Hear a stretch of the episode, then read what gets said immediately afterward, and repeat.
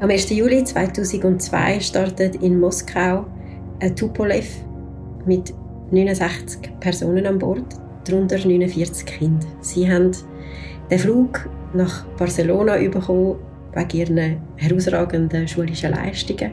Hätten den antreten einen Tag vorher, haben aber den Flug verpasst, worauf man die Maschine gechartert hat, um die Kinder dann nach Barcelona zu bringen.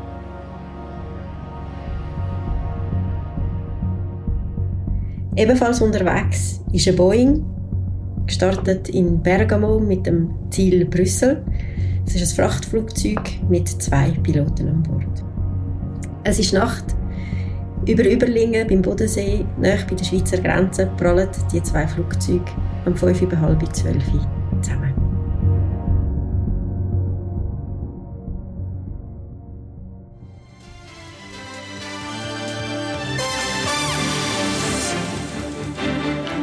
Absturz. Der Zusammenstoß zweier Flugzeuge über dem Bodensee fordert 71 Tote. Bei einem der schwersten Flugzeugunglücke in Deutschland sind in der vergangenen Nacht 71 Menschen ums Leben gekommen.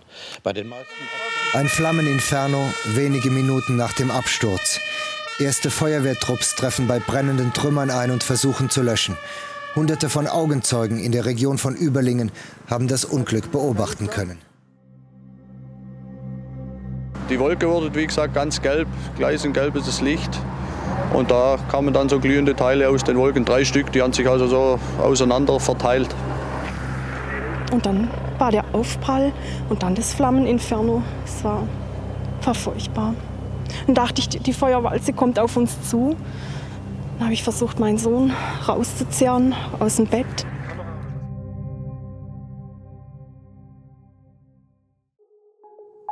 Heute bei «Apropos» Vor ziemlich genau 20 Jahren, am 1. Juli 2002, ist das grösste Flugzeugunglück in der Geschichte von Deutschland passiert. Beim Absturz über Überlingen sterben 71 Menschen. Der Absturz ist auch eine Katastrophe für die Schweiz, weil verantwortlich für das Unglück ist unter anderem auch die Schweizer Flugsicherung Skyguide gewesen.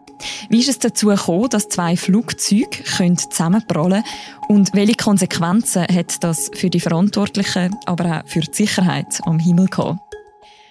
Um das geht es heute in der neuen Folge vom Podcast «Apropos».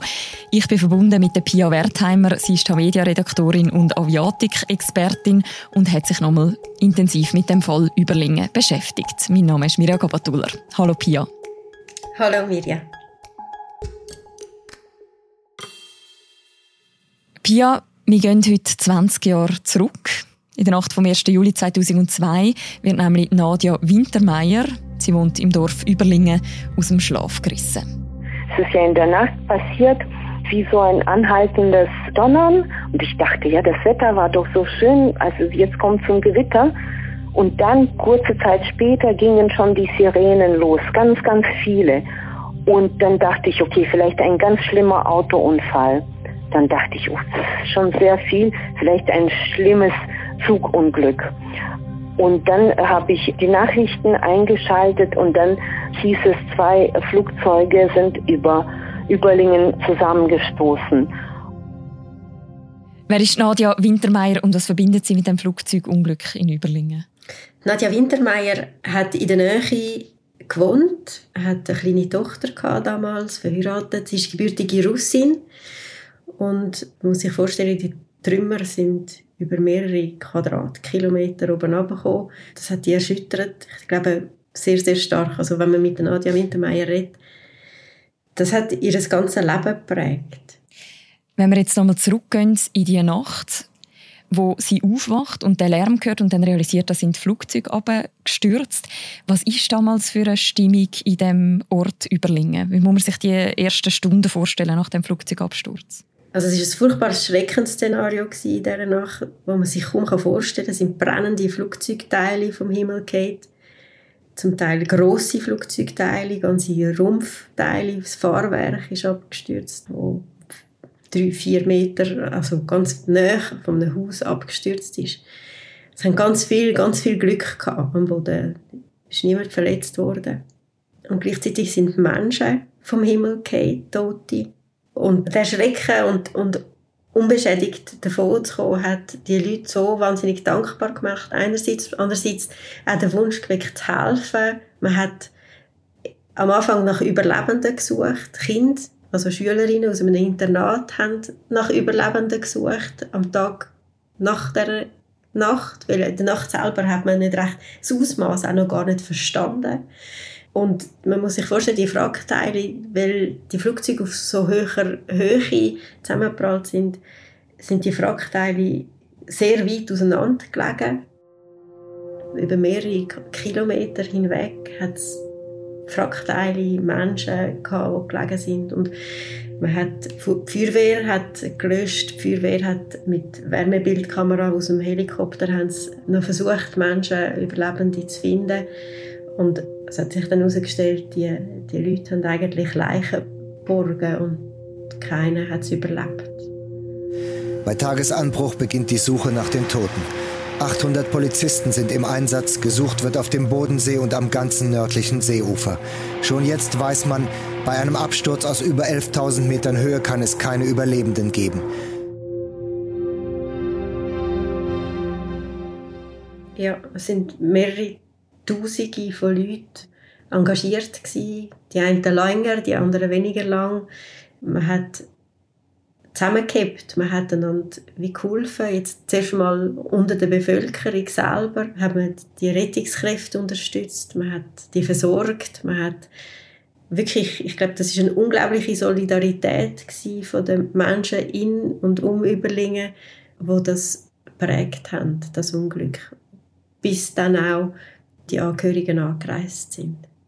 Eben eine, die das alles auch miterlebt, ist Nadia Wintermeyer, die wir am Anfang schon gehört haben. Was macht denn sie, nachdem ihr klar ist, was passiert ist?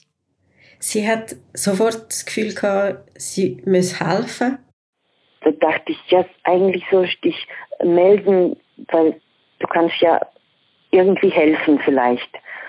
Und mein Mann hat gesagt, komm, ich übernehme äh, die Tanja und äh, du kannst dann ähm, mithelfen. Dann habe ich mich bei der Polizei gemeldet weil es klar war, dass die Angehörigen kommen mussten damals, um ihre Familienmitglieder, die ums Leben gekommen sind, äh, zu identifizieren.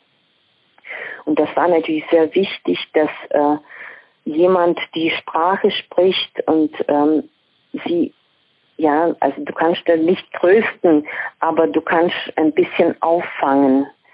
Und sie hat sich einem Dolmetscher verschrieben, ähm, der Übersetzung von den Leuten, wo, wo aus einer Provinz, einer kleinen Stadt Ufa, angereist sind und zum Teil auch gar keinen Pass hatten vorher. Sie haben kein Visum gehabt. Sie haben wirklich einen, einen Speisroutenlauf gemacht zum Anreisen und zum als Unglücksstelle kommen, wo ihre Kinder oder ihre Familien ums Leben gekommen sind. Und da hat sie geholfen mit, mit ihrer Sprachkenntnis.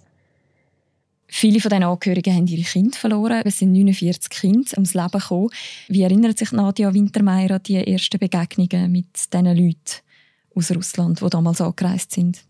Sie hat mir im, Gespräch gesagt, sie hätte am Anfang Angst gehabt vor dem Groll von diesen Leuten. Sie hat Angst gehabt, dass ihre Hass vielleicht nicht, aber nichts Freundliches entgegentritt. Und wo sie die dann, denen begegnet ist, diesen Angehörigen, natürlich unglaubliche Trauer, das ist eine unfassbare Tragödie für ganz viele, die sogar mehrere Kinder verloren haben. Aber was schön ist, jetzt rückblickend, ist auch eine Solidarität, die entstanden ist zwischen den Angehörigen und der Bevölkerung, unter anderem der Nadia Wintermeyer, wo durch den Schicksalsschlag wie verbunden worden sind. Das ist die, das unglaubliche Glück von der Bevölkerung und trotzdem die Erschütterung. Ich meine, die, die Leute, die dort gewohnt haben, haben plötzlich Leichen im Garten gehabt und das ist so die, die sind zum Teil auch einfach sprachlos gewesen. Es gibt, es gibt Fernsehberichterstattungen, wo man hört, dass die nicht reden können die, die, können, die können das nicht in Wort fassen.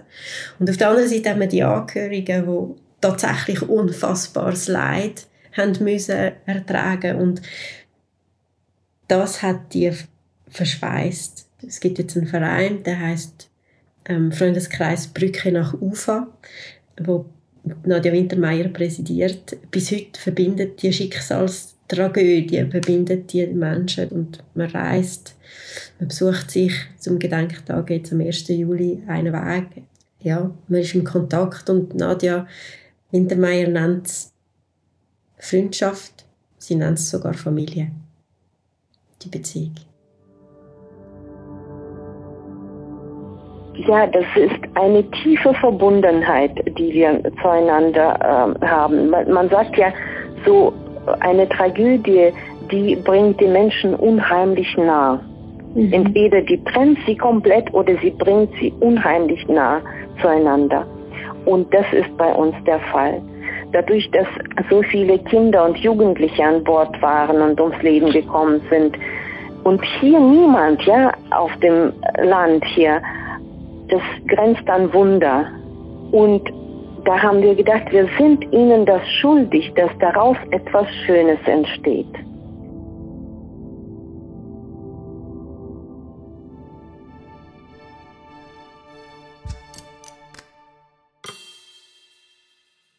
Um das nochmal anzuschauen, wie ist es eigentlich dazu gekommen, dass in dieser Nacht die zwei Flugzeuge zusammenprallen? Das ist ja für uns fast unvorstellbar, dass das passieren kann.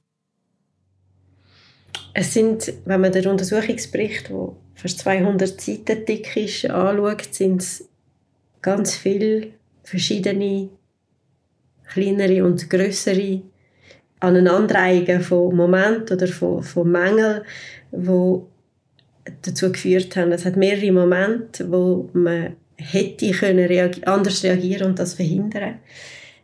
Grundsätzlich kann man sagen, eine der Ursachen wo systemisch ist, aber so quasi der ganze Bau zeigt, ist die Organisation von der Sky Guide, wo dort mal duldet hat, dass es ein Lotse hat, wo für den Flugverkehr in der Nacht über dem Schweizer Luftraum verantwortlich war. Der andere, der auch Dienst hatte, das war so Usus, ist, wo es sich abgezeichnet hat, dass es eine ruhige Nacht ist, schlafen das ist das eine. Das andere ist, man hat in dieser Nacht bei der Sky Guide Arbeiten gemacht an dem System. Es sind mehrere Systeme dem Flugverkehrsleiter nicht zur Verfügung gestanden. Zwei davon hätten gezeigt, was sich für eine Katastrophe anbahnt. Man geht davon aus, mit denen hätte er das realisiert, früher, wie das es realisiert hat letztlich. Dann das Telefon hat nicht funktioniert, also das normale analoge Telefon, wo es auch zwei Momente gibt, wo man hätte können sagen, beim einen geht es um einen Flug, einen anderen Flug, wo, wo ihm quasi die Aufmerksamkeit wie gestohlen hat, ähm, weil er viel viel später in Friedrichshafen gelandet ist, wie das er hätte zählen. Das hat man ihm mitteilen per Telefon, hat man nicht können, weil das Telefon nicht funktioniert hat. Ich gehe davon aus, Hätte er das genug früh gewusst, hätte er seinen Kollegen aus der Nachtruhe geholt und dann wären die jetzt Zweite gewesen. Dann ein anderer Moment, wo das Telefon wichtig gewesen wäre, ist Karlsruhe, die Flugverkehrsleitung Karlsruhe, hat versucht zu telefonieren, das Guide, und ihnen zu sagen, hey, bei euch bahnt sich eine Kollision an. Haben ihr die gesehen? Weil sie gesehen haben, da passiert nichts. Auch dort kann man davon ausgehen, es könnte verhindert haben, wenn man die erreicht hätte, dass es zur Kollision gekommen ist. Also man muss sich vorstellen, es hat in der ganzen Organisation von Sky Guide Mängel gehabt. Die unmittelbare Ursache ist letztlich, dass der Lotse, der Dienst hat, die Annäherung nicht verhindert hat, nicht rechtzeitig. Und gleichzeitig haben die Piloten von der russischen Maschine befolgt, was er ihnen gesagt hat und nicht, was das Kollisionwarnsystem gesagt hat. Das hat nämlich gesagt, steigen und der Lotse hat ihnen gesagt, sinken. Und das Kollisionwarnsystem ist dort mal erst einjährig gewesen. Man hat noch nicht ganz so fest geschrieben wie man es handhaben will. Man hat ein Regelwerk gehabt, aber nicht überall ist das in Betrieb gewesen, das System. Nicht überall hat man es gleich gehandhabt. Heute würden die steigen, so wie es die Maschine sagt, und auch dann wäre es nicht zur Kollision gekommen. Das heißt, man hat die ganze Verkettung von Ereignissen, die passieren in dieser Nacht, auch am Boden, auch in der Luft und eben auch Fehler, die passieren. Und das Ganze führt am Schluss dazu, wenn ich dich richtig verstehe, dass zwei Flugzeuge auf der gleichen Flughöhe aufeinandertreffen, wo eigentlich hätten sich in unterschiedlichen Flughöhen bewegen. Ja, man muss sich vorstellen, sie haben die gleiche Flughöhe gehabt. Das hat das Kollisionwarnsystem in beiden Flügern erkannt und das funktioniert auch heute noch so. Das sagt dann am einen Flüger ganz automatisch passiert das Descent, also Sink. Am anderen Flüger sagt es Climb, also Stieg auf. Und dann verhindert das die Kollision. Wenn jetzt aber ein Flugzeug sinkt, wie das die Frachtmaschine die Boeing gemacht hat von der DHL, und das andere hätte müssen steigen und jetzt der Fluglotse reingrätscht und sagt sinken, und die beschließen, quasi nicht nach der Maschine zu handeln, sondern das zu befolgen, was der Fluglotse sagt, nämlich auch zu sinken, dann bewegen die sich wieder in die ursprüngliche Situation, nämlich auf Kollisionskurs. Und ich nehme an, wenn so zwei Flugzeuge aufeinandertreffen, dann gibt es wenig Chancen, dass da eins noch in der Luft bleibt. Ja, also das eine hat das andere wie durchschnitten mhm. und in zwei teilt was dazu geführt hat, dass der Rumpf auseinandergefallen ist und abgeflogen und das, wo das zweiteilt hat, sie sind im unkontrollierten Sturzflug weil sie die Maschine nicht mehr haben können steuern.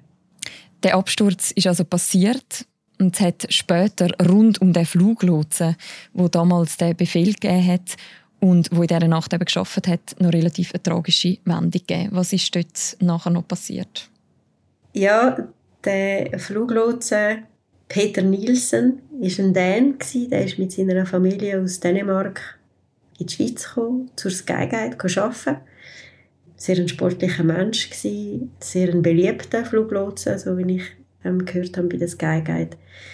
Er ist aufgesucht worden vom Vitali Kaloyev, ein Vater von zwei Kindern und einer Frau, die im Flugzeug ums Leben gekommen sind. Und der hat den Fluglotsen zur Rede stellen, wie er später gesagt hat. Das ist eskaliert ähm, und er hat dann das mitgebrachte Messer gezückt und den Fluglotsen mit mehreren Stichen auf seiner Terrasse erstochen. Das heißt, da hat jemand quasi Rache für seine Familie, die er verloren hat. Er hat immer abgestritten, dass er das tatsächlich vorgehabt hat. Er hat vermutlich die ganze Tragödie nicht können anders verarbeiten, wie dass er jemanden gebraucht hat, der die Verantwortung übernimmt. Man muss sich vorstellen, das Gegenheit hat hier einfach nie sich entschuldigt. In der Kommunikation zu den Angehörigen hat es wie gefehlt an der Verantwortung. Und der Vitali Kaloyev, damals fast 50, ein Kaukasier, ein Bauingenieur, hat in Spanien geschafft und hat seine Familie erwartet, wo mit dem Flug hätte kommen und einfach nicht gekommen ist. Und als er dann vernommen hat, was passiert ist, ist er in die Schweiz gereist, die Unglücksstelle dann weiter und ist dann nur noch vegetiert. Er hat sich nicht mehr rasiert. Es gibt Bilder von ihm nach einem Jahr an der Gedenkfeier, wo er einen, U-Bart hat, ähm, schwarz gekleidet. Er sieht viel, viel älter aus, wie das er eigentlich ist. Und hat dort schon versucht, mit dem damaligen Skyguide-Chef zu reden und ihn zur Verantwortung zu ziehen. Und, und man hat nie wirklich auf das ist man eingegangen. Und er ist dann, hat einen, einen Detektiv beauftragt, einen Privatdetektiv, der die Identität von dem Lotsen, wo dort Dienst hat, ausfindig gemacht hat für ihn. Dem hat er gesagt, er will eigentlich die Bilder zeigen, dem Lotsen, er will auch die Identität der Medien preisgeben. Und so sagt er, er hat nicht, er hat nicht an sich das Ziel gehabt, den Lotsen umzubringen. Das hat er auch vor Gericht immer so gesagt. Und aus den Erzählungen vor Gericht geht hervor, dass er auf dieser Terrasse dann mit dem Mann zusammengetroffen ist, der an diesem Abend verantwortlich war für den Flugbetrieb. Und er hat ihm Bilder gezeigt von seinem, seinen Kindern, von seiner Frau, die ums Leben gekommen sind. Die sind am Boden gefallen Und dann hat es einen zu anderen gegeben und er hat dann den Peter Nielsen erstochen.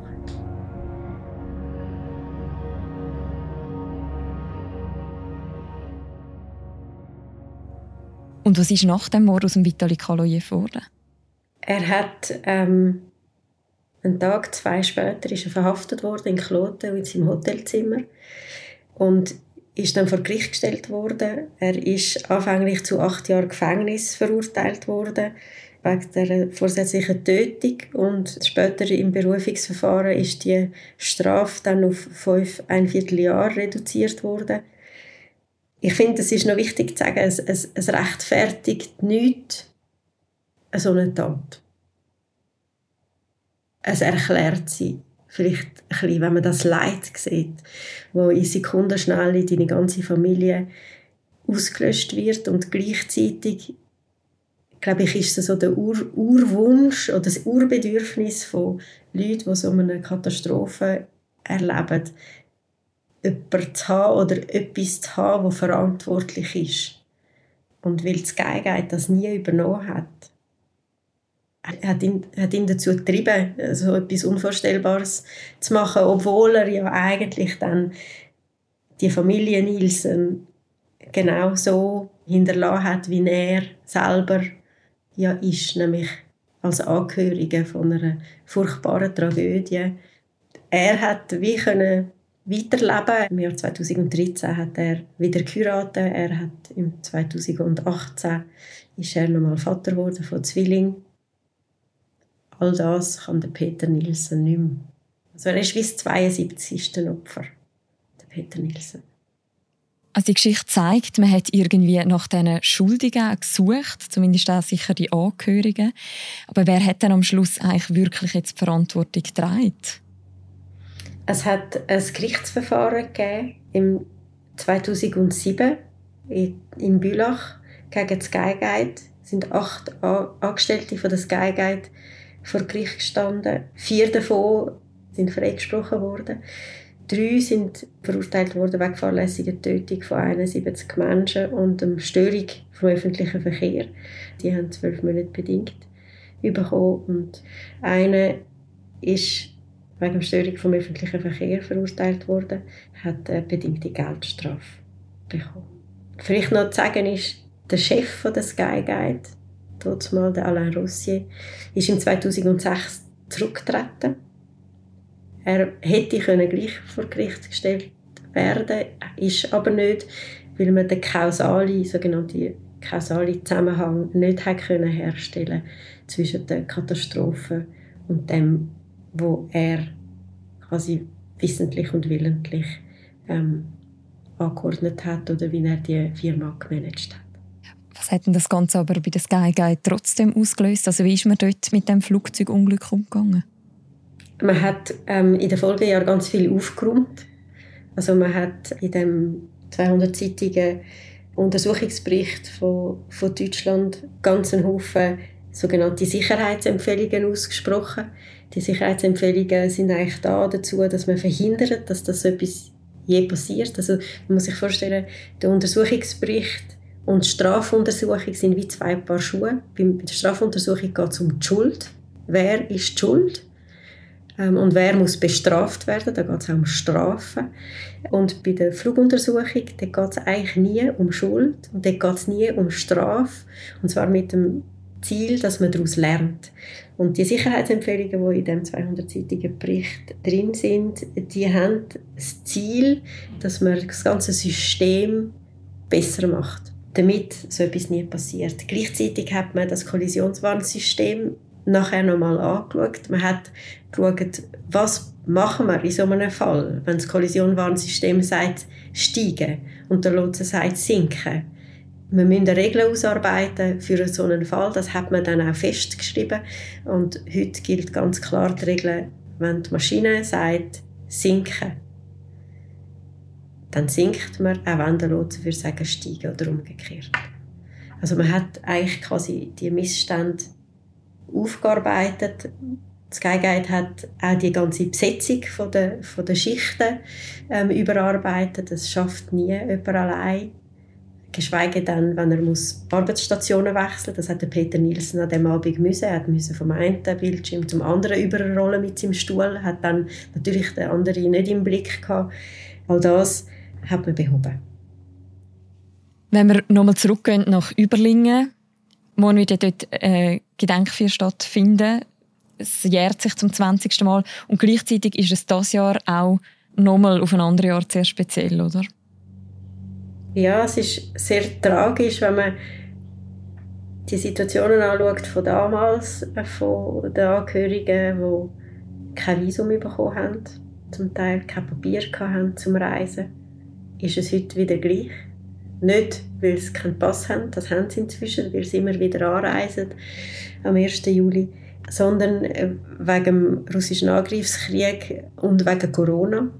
Erst vor zwei Wochen gut, also am 14. Juni, hat Nadja Wintermeyer Bescheid bekommen vom Konsulat in der Nähe von Ufa, dass die Visa ausgestellt werden, allerdings nur für sieben Tage.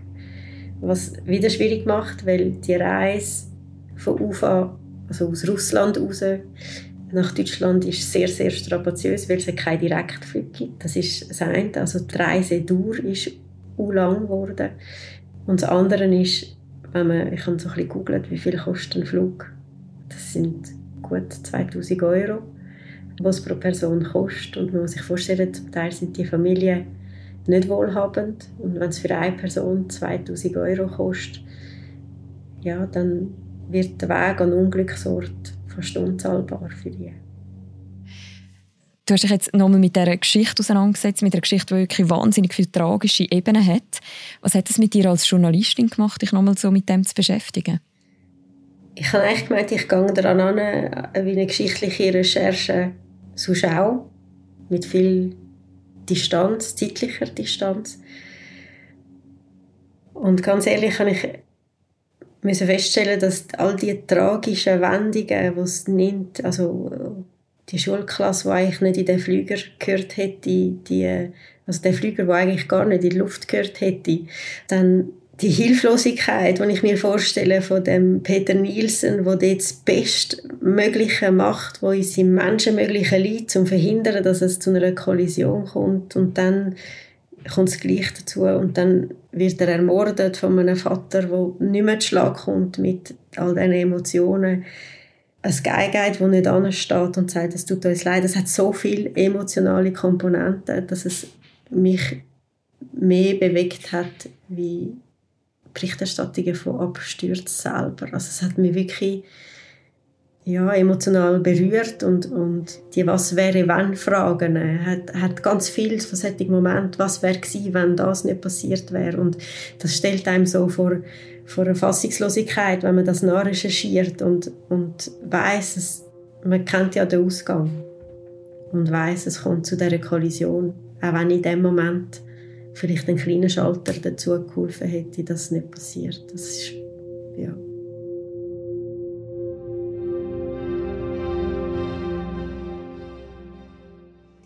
Danke vielmals, Pia, für das Gespräch und dass du die Geschichte nochmal mitgenommen hast im Podcast auch. Wir verlinken im Beschreibung zu dieser Episode natürlich auch noch die ganze Berichterstattung rund um Überlingen von der PIA unter anderem auch.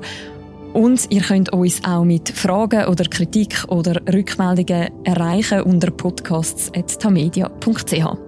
Und wenn euch der Podcast allgemein gefällt, dann empfehlt ihn doch gerne weiter oder gebt uns auch Bewertungen in dieser Podcast-App, wo ihr hört. Das würde uns sehr freuen. Die nächste Folge von uns, die hören ihr wie immer morgen. Bis dann, macht's gut. Ciao miteinander.